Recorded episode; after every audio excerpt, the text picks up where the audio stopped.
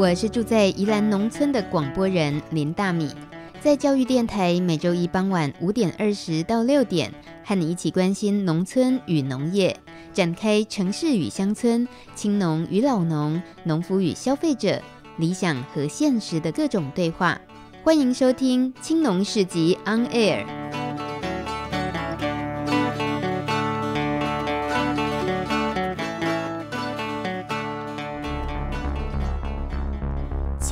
村看世界，看见新农村，舌尖上的农村。走开啦！又到了农情农事播报台时间，我是主播林大米。中秋节快乐！今天在台湾民俗节庆里面，算是仅次于过年的重要节日。农历八月十五中秋节，台语讲八月半。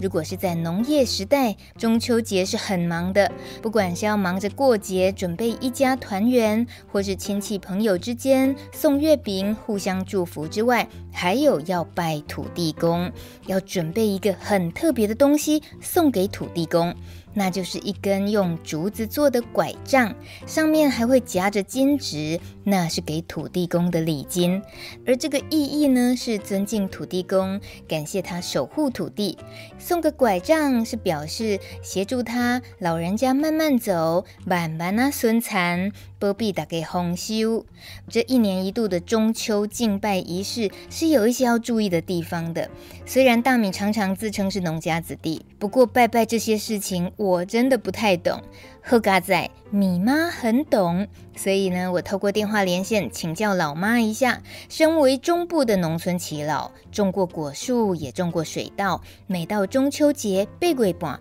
农民拢真诚心地咧敬拜土地公，这到底是什么缘故嘞？咱来请米妈讲给咱听。啊，这就是一年一度田头田尾的土地公。不管做田的啊，做山啊，是做远的，只要你是啊做这个啊土地生产的，伫咱中部来讲，拢真尊重田头田尾土地公。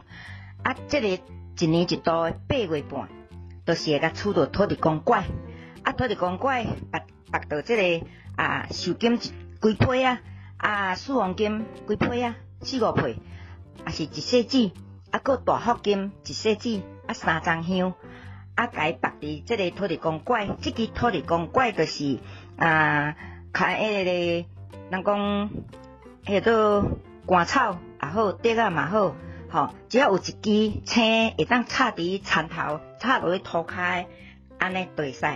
迄个金三张香拢甲绑伫迄个尾溜，啊尾爱挂尾，爱迄支竹仔爱挂尾，毋好甲错甲空空，吼，空空讲。收无啦，当头讲收无啦，啊，就是迄个土地公拐迄支拐啊尾，就是讲啊，互伊挂尾尾愈大拍，吼，啊，丰收嘿，愈愈好安尼啦。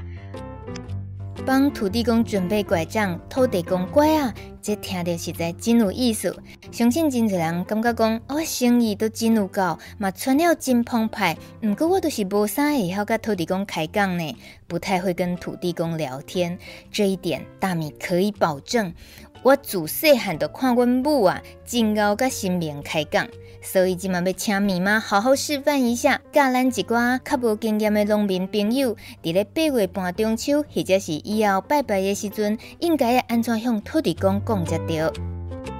今日中华民国一百零七年，哦，啊，那咱今仔日呢，啊，农历呢，啊，八月十五，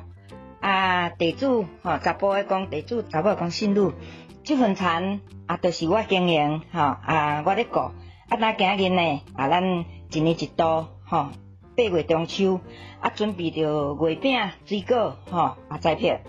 啊，来奉敬田头土地公、田尾土地公，啊，有你的照顾，有你的帮忙，吼，啊，咱呢会当丰收，伫遮啊，来向你拜祭，吼，请享用。哇，果然听起来真有礼貌、真周到的敬拜方式。最后这一句，请享用，最后爱特别记落来。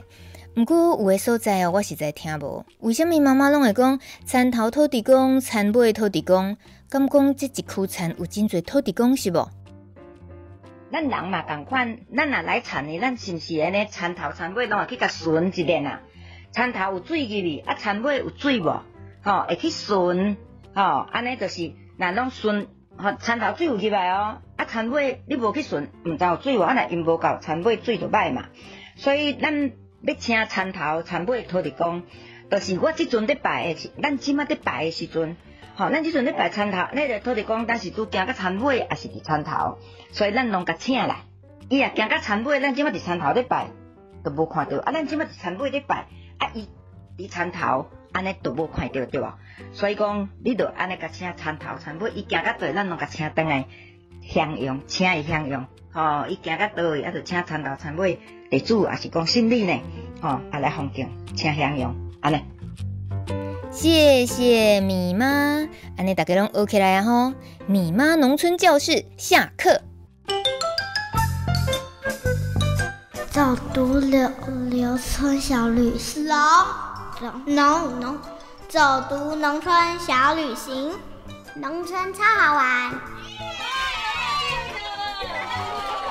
下个礼拜六在高雄美农有一场小孩趣事集的活动。趣事集的趣呢，是乐趣的趣哦，这也是活动的精髓，因为这是一个专门为孩子设计的，让孩子做主、大人陪伴的市集内容。想想看哦，当我们小的时候，都喜欢玩扮家家酒的游戏，例如喜欢假装自己是个厨师啦，或者是老板，学大人卖东西。但是要对食物有具体的认识，或者说对生活中的用品懂得分辨品质好坏，这些都得靠成。长的历程慢慢累积，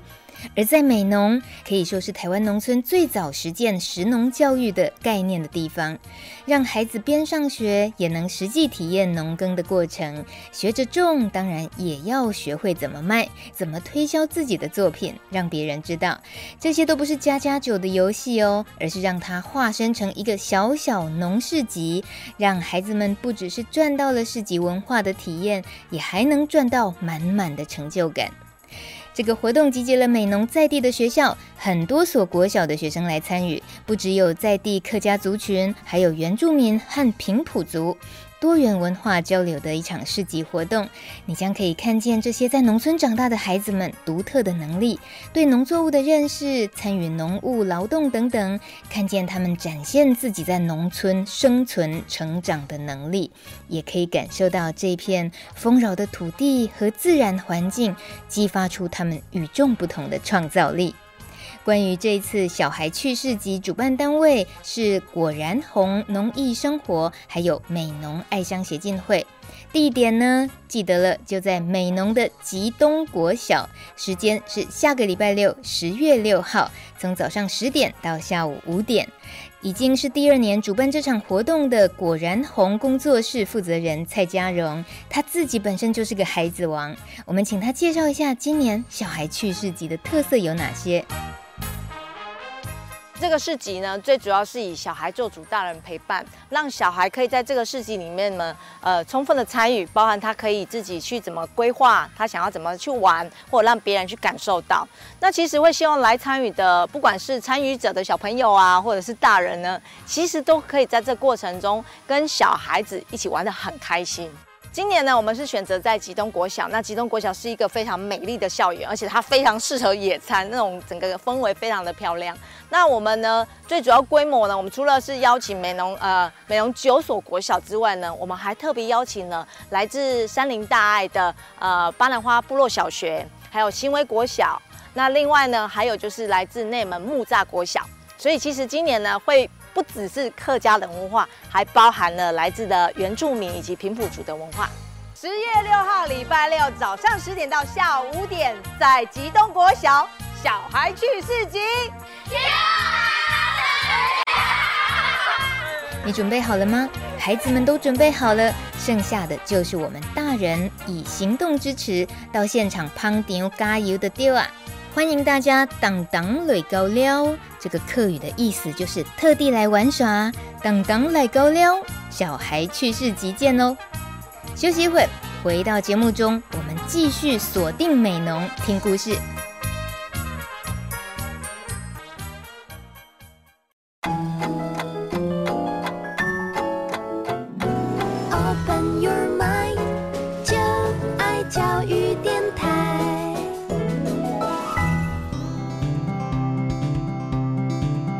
收听的是青农市集 On Air 节目。趁着中秋佳节，我也想应景一下。这段节目主题跟团圆有关。这个是两个农村的广播人用麦克风，让农村里的阿公阿嬷温暖的声音和异乡游子们团圆的故事，也是原本不认识的广播人，因为同样热爱农村广播而相识相知，从宜兰到高雄团圆的真实记录。先和大家品尝一下，来听一段非常美浓味的农村广播。曾卡阿嬷的好料理，庄脚阿嬷的好料理，你食饱未？若未食来阮兜食，我有传一道做青草的哦。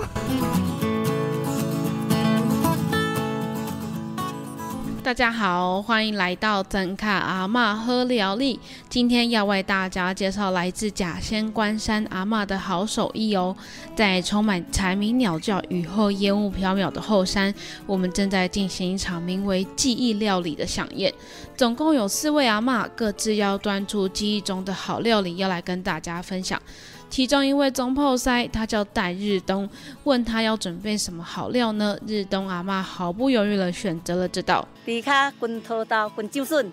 猪脚就猪脚，为什么爱滚这么多物件呢？啊，好吃啊，好吃。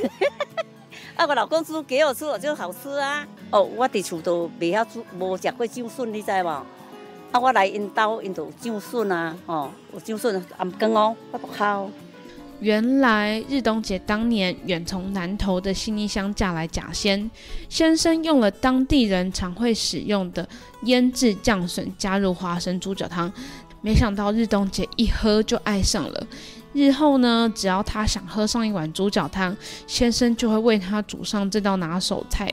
看似幸福的日常生活，一开始却不是这样的。伊去相亲的啊，头一摆看伊就讲好，伊要要下甲我订落来。我不要，我不要，我不不认识，我不要。上赞成的我阿公，啊，伊讲所有足侪人来甲我看过，我都无爱安尼啦。伊讲干那即个伊看上好安尼啦，阁会即个看真高意，啊，阁真老实安尼，讲即个好安尼。啊，我讲嗯哈嗯，咱也无了解呀，伊讲去到调查了解啊，安尼那要紧安尼啦。我就我拖足久诶，拖足久诶，才去订婚啊，嗯，安尼来啦。果然被阿公说中，在生了三个女儿后，整个夫家就只有先生阻止她拼男生，觉得这样对她来说太辛苦了。也因为这份疼惜呢，更加深了日东阿妈对先生的思念。她止不住笑意地说：“哎，我老公就笑啊，你该笑啊，无我伊迄款家庭我带一类哦。”所以今天这碗迪卡滚头到滚就顺呢，可以说是这对夫妻日常的情感连结。而太太对先生的思念，当然也一起放进这碗汤熬煮了。你心中也有忘不了的记忆料理吗？欢迎在粉砖留言跟我们分享。感谢你的收听，我们下次见喽，拜拜。这么可爱的声音来自高雄美浓地区，有个年轻的社区广播节目，叫做《小地方大乡民》。主持人叶燕慈年纪很轻，虽然从来没有广播经验，但是努力自学，加上喜欢听故事的热情，制作出如此高水准的单元，很令大米佩服。说起这个广播人团圆的缘分，来自今年大概四月份左右，大米所经营的农村广播《米米之音》粉丝专业。收到了一个讯息，是一个叫做美晨的女孩写的。她说：“知道了，米米之音是一个为农村的日常发声，也陆续看到大米相关的影音报道。我们非常想要和米米之音交流，希望可以从你的录制经验，让我们在制作广播节目的过程更有信心，也让门外汉的我们提早知道制作过程可能会遇到的困难或问题在哪里。”所以小香社造想邀请米米之音，是不是愿意以讲座分享的方式到旗山和大家分享录制的经验，还有给我们的小地方大乡民节目一些建议呢？大米收到这个邀约的时候，内心说真的很感动，也很激动。除了心里头呐喊“耶”，不是只有我一个人在做傻事诶，在高雄美浓竟然也有民间组织也学着运用这种。最复古也最有人情味的广播媒体，要为农村做点事，当然要去啊！为了美农板条出发。不过就在今年九月出发之前，我还是先做了一点功课，了解这个民间组织的背景。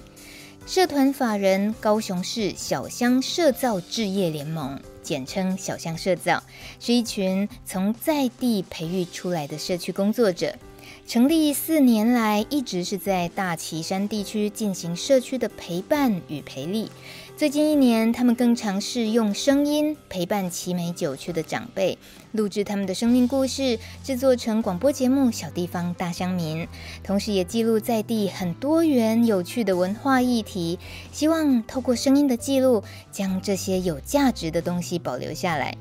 他们哦也很懂得运用创意，让社区关怀和培力的工作可以更活泼、更吸引人。就像那天大米一到岐山的时候，就看见他们开了一台广播车过来，这广播车的车身呢贴了一张很醒目的图案，“伴我一生”。而这个声就是声音的声。原来他们平常哦，就是开着这台车，载着录音设备，在奇美九区的巷弄和乡间小路上穿梭、采访，还有进行服务工作。而且啊，团队成员都好年轻，或许客语和台语不是很会讲，但是诚意十足，很容易就虏获长辈的心了。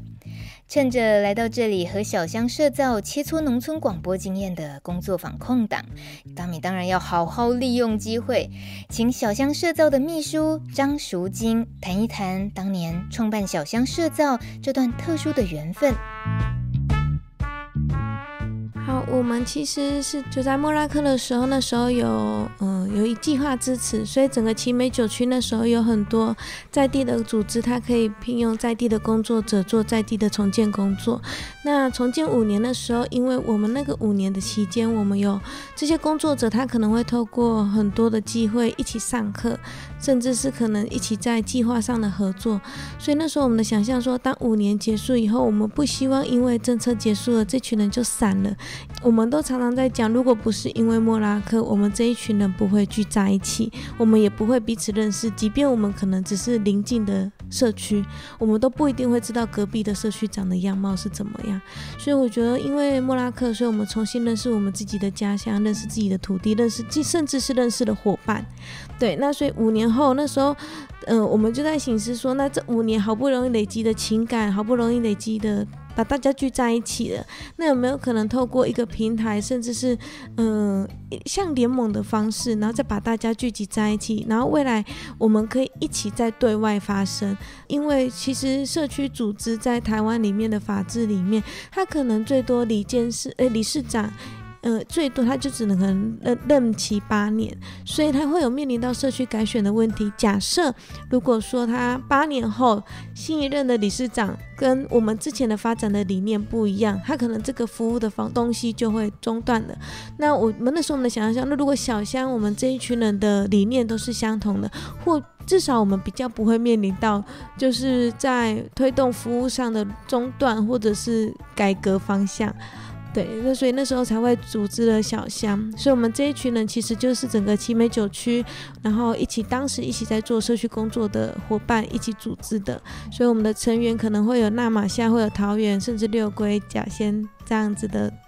嗯，已经有在线上的工作者这样子，嗯嗯。所以你们延续下来，大家各自感觉上就是平常有各自可以忙碌的呃专精的事情，然后有时候又是会是聚集在一起推动某一项共同的要进行的事情，是这样。嗯、是。嗯。那最近有呃，比如说可能是这一年进行中的活动，或比较。呃，想要去倡导的事情吗？嗯嗯、呃，我们大概其实小香这刚，因为其实小香好像刚提起来，然后做我们做好像感觉做了蛮久，因为如果从莫拉克到现在是十年了，明年就要迈入第十年。不过其实小香从它真正成立今年才第四年而已。哦，对，所以其实我们是一百零三年的时候开始做，开始成立的，一百零三年的九月，等于就是莫拉克正式宣告结束是是呃一百零三年的八月三十一号，所以小象的成立是九月一号，嗯，我们的成立的那个日期就很很，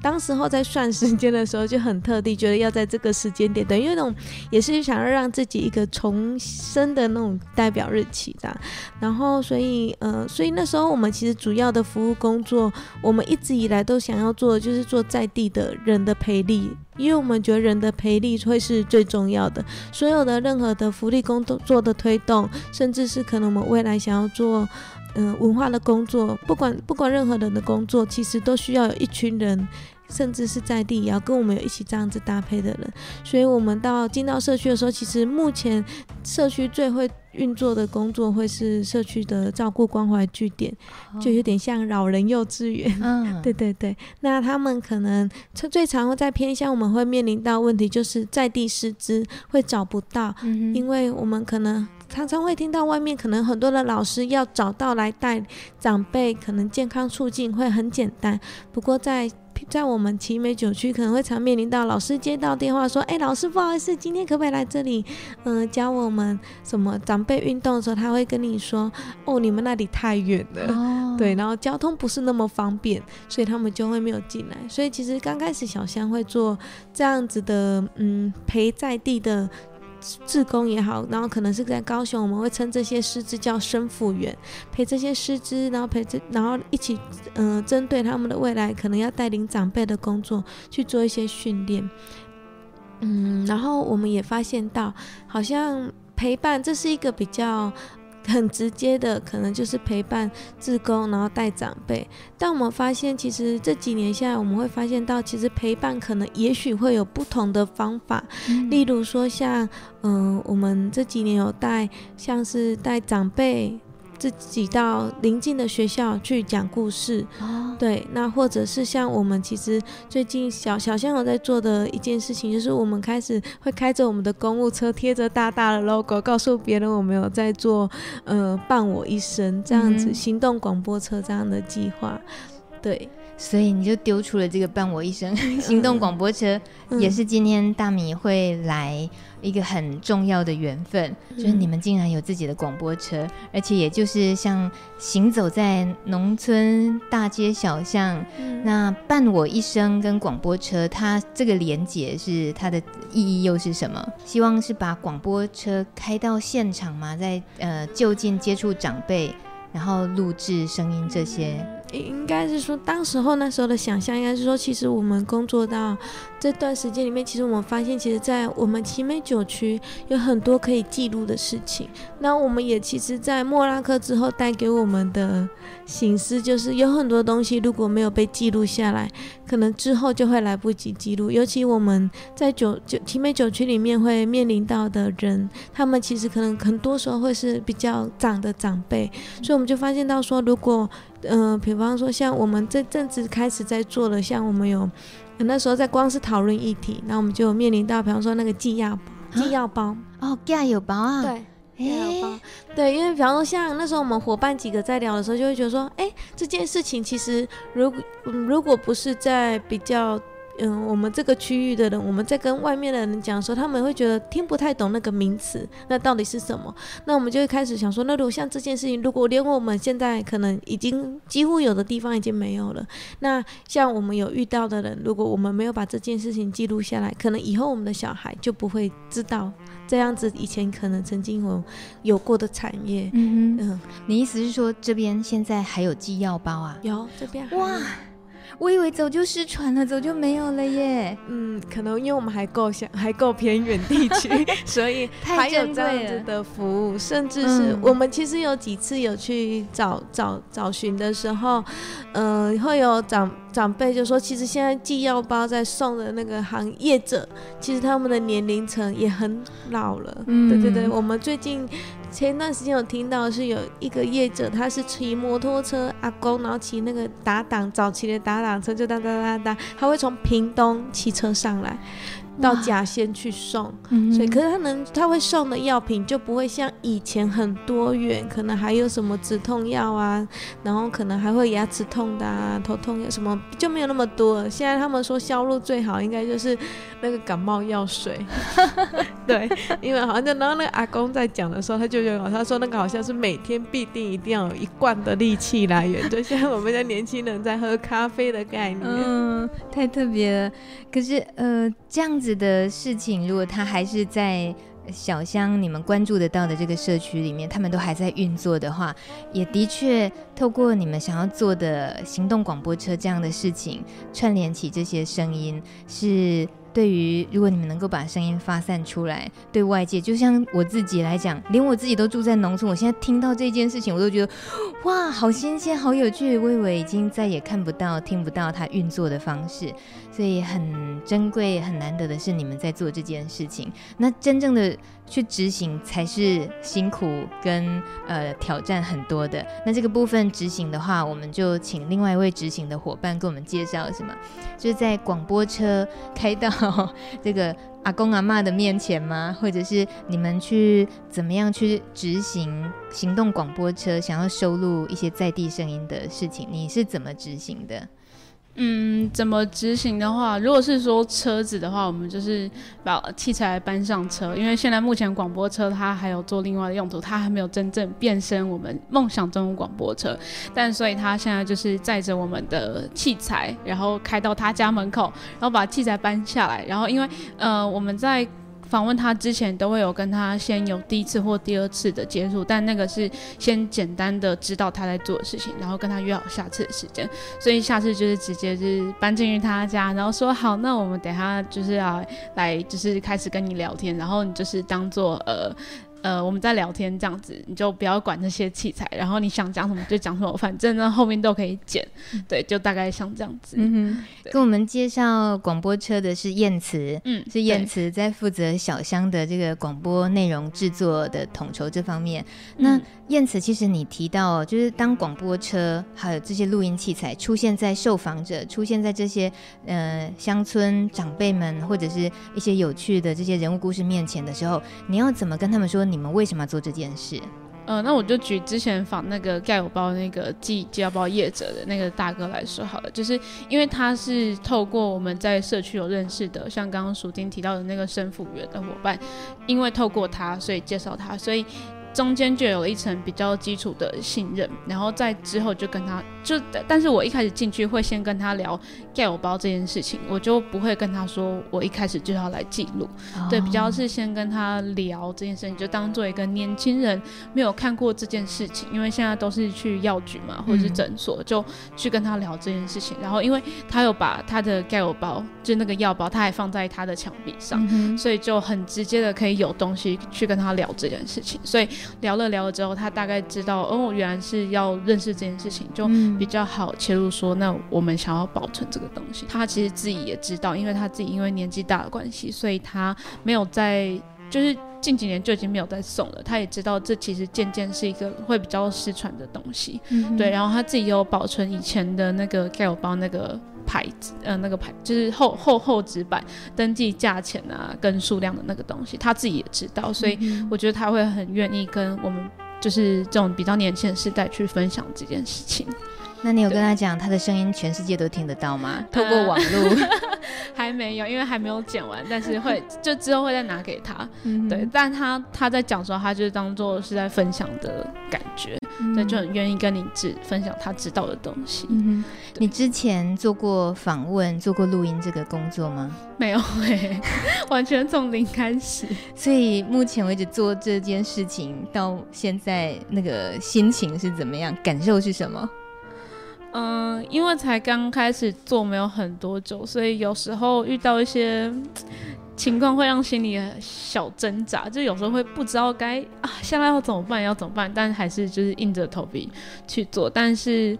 这样子下来，觉得应该还算蛮有趣吧，就是给我爸那个算一个起头，嗯，就觉得应该是个好的开始。如果之后的。之后的人也可以像他这样的话，我觉得会还蛮顺利的。之后应该吧？哎，这件事情就是最难预期的。这是我们今天也有很多可以交流的地方。对，到底怎么样去真正接触到这么多值得听的故事，然后让他们也可以放心跟我们分享这些故事。对对，谢谢你们愿意一起做这件事情。就只有我们做了的人，我们在执行这件事情，像迷你之音，然后像小香做这件事，我觉得赚最多的就是我们最前线的人，因为我们不止听到他们的故事，我们都还实地看到这么多精彩的一些画面，像盖有包，我现在你刚刚讲它挂在墙壁上，我就好想看，你知道？所以我们想，应该网络上我们我们播出这个你们分享的这一集节目的时候，网络同步播出盖有包的照片，可以分享给我们吗？好，OK，没问题，可以，可以，谢谢，谢谢大米。谢谢淑金和燕慈，让我们听见岐山这个小地方大乡民的力量。紧接着，本节目抢得独家播出寄药包、加油包人物专访的故事片段，也是刚刚这位燕慈她出世提升的作品，大家掌声鼓励。大家好，欢迎收听今天的小地方大乡民，我是主持人燕慈。最近受西南气流的影响，整个台湾都湿哒哒的，不小心身体淋湿了，进出冷气房就容易感冒，大家要小心别着凉喽。但是呢，我想问大家，有没有想过，现在看医生拿药这么方便，但是在以前阿嬷的年代，是不是也会像现在这么便利呢？所以啊，今天我们的节目要为大家介绍一个古早的行业——寄药包。年轻的朋友听了应该无傻傻，下面是寄药包。但是年纪长一点的朋友应该就知道我在说什么啦。寄药包台语称寄药包，客语叫偏优给。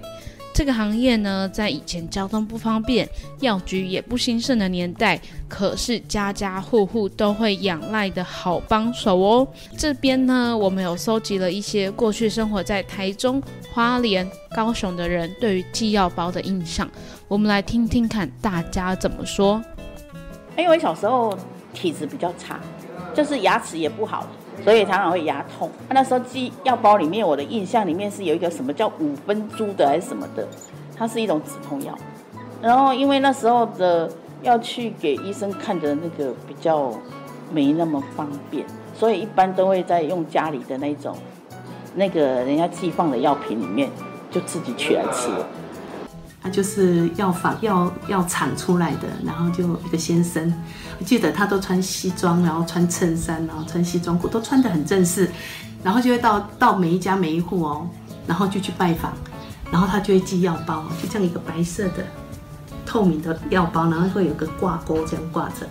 然后来的时候就会，哎，进来刚开始的时候都很正式的，就椅子上坐着，然后就药包我们自己就拿出来，然后把药拿出来，他就会排好哦，咳嗽药啦、感冒药啦、药水啦、药包啦、发烧的啦，然后就把它排出来，然后他一次放就给你放十十罐十包，然后几颗几颗几颗这样子。所以那无来的时候，会甲讲啦，你开遐久无来安尼啦。囡仔啦，嘛嘛发小的时哦，拢无药包通食呢，安尼啦。即摆讲好啦，无我即摆才较较紧来一遍，安尼啊，十几工来一遍啦，忙到一个月啦，安尼啦。这样大家对寄药包有比较有画面了吗？今天的乡民我来当，来到内门，邀请到以前曾经当过寄药包业者的洪朝贤洪大哥现身说法。洪大哥从二十多岁跟着舅舅入行，直到最近几年才因为年纪的关系，慢慢停止了寄药包的服务，所以可以说是超资深哦。中间他还甚至自己开了间西药房，一直到现在还是贩售各式药品哦。今天邀请大家跟着乡民洪大哥来重新回味以前的寄药包。哦，大家好，哦，我是洪朝贤。哦，啊，我伫内门里内门八十六号，哦，开明贤西药房。哦，迄阵差不多一工差不多三十号，一个月差不多二十五工，大约差不多七百五十户。哦，所以你一开始入行就这么多户人家？嗯、对对。这样子的户数算多吗？诶、欸，这哎嘛无算多呢。不算，算嘿，算要算少。算不哦，算少。嗯、那这样你那时候大概都是用什么交通工具？脚踏车居多吗？诶、欸，上起先是脚踏车，啊了后就机车，过了后再用开车。那我想问一个很笨的问题，就是你以前骑脚踏车的时候要怎么载那么多？就是一天要去补货的量？诶、欸，因为较早是拢药包啊，轻轻啊，迄是药水较重尔。啊，咱今仔日哦要出去，算做讲三十号啊，二十五号。时间的关系，我们先听到这里。想听到完整的故事，听洪先生他畅谈五十二年来寄药包的岁月的话，甚至还有回忆起当年因为寄药包而寄出了爱情和婚姻的幸福缘分。这些故事从 YouTube 你都可以搜寻到完整的节目内容，关键字就是小地方大乡民。这一趟美农之行，大米看到一样是农村，但是却和我居住的宜兰有很多不同的景象。不管是建筑特色、作物的种类、乡间小路透露出的一些在地生活的个性，都觉得美不胜收。别以为台湾很小，到哪里都差不多。仔细的感受呢，就会知道每个农村角落展现的生命力是那么的丰富多样。但是也不是顾着游山玩水而已。这趟美农之行的任务呢，是针对农村广播经验进行交流讨论。对大米而言，有更多人投入农村广播，就代表农业和农村的价值越能够被看见和听见。最后享受到的幸福果实，当然就是我们自己和每一位支持节目的人啊。一起努力吧！小市集大通路，长期关注饥饿与贫穷的安娜拉佩说：“我们每一次的消费，就像是一张选票，决定着未来地球的样貌。”主妇联盟合作社已经创办二十五年了。一年一度的大型园游会即将在台北圆山花博馆举办，欢迎大家共襄盛举。日期就是这个礼拜六，九月二十九号，从中午十二点到傍晚五点。地点在圆山花博流行馆，还有花海广场。这一次大型园游会的特色包括有绿活市集，有所有主妇联盟的农友、生产者所组成，包括有米麦、五谷、水畜产、奶蛋、蔬果等等。而当天一些摊位也会贩售自家特色农产品哦。还有认识一些地区营运的重要组织，看看他们怎么发挥创意，展示自己地区营运的特色。再来也有议题的合作，例如响应台湾、日本、韩国三国姐妹会的 FEC 自己生活圈，连接了关注食物、能源、照顾议题等等，和在地的友好团体一起共襄盛举。另外也有舞台区的活动。总之呢，二十五年并不容易。提醒大家，出门的时候记得先带好环保碗筷跟购物袋哦，一起减少塑胶用品，环保爱地球。这个礼拜六的中午十二点开始到傍晚五点，圆山的花博流行馆，一起来庆祝主妇联盟合作社二十五岁生日吧！感谢你收听今天节目。想听到更多农村故事资料库，可以搜寻“米米之音”，稻米的米，米米之音。下礼拜一晚上五点二十分，空中见，拜拜。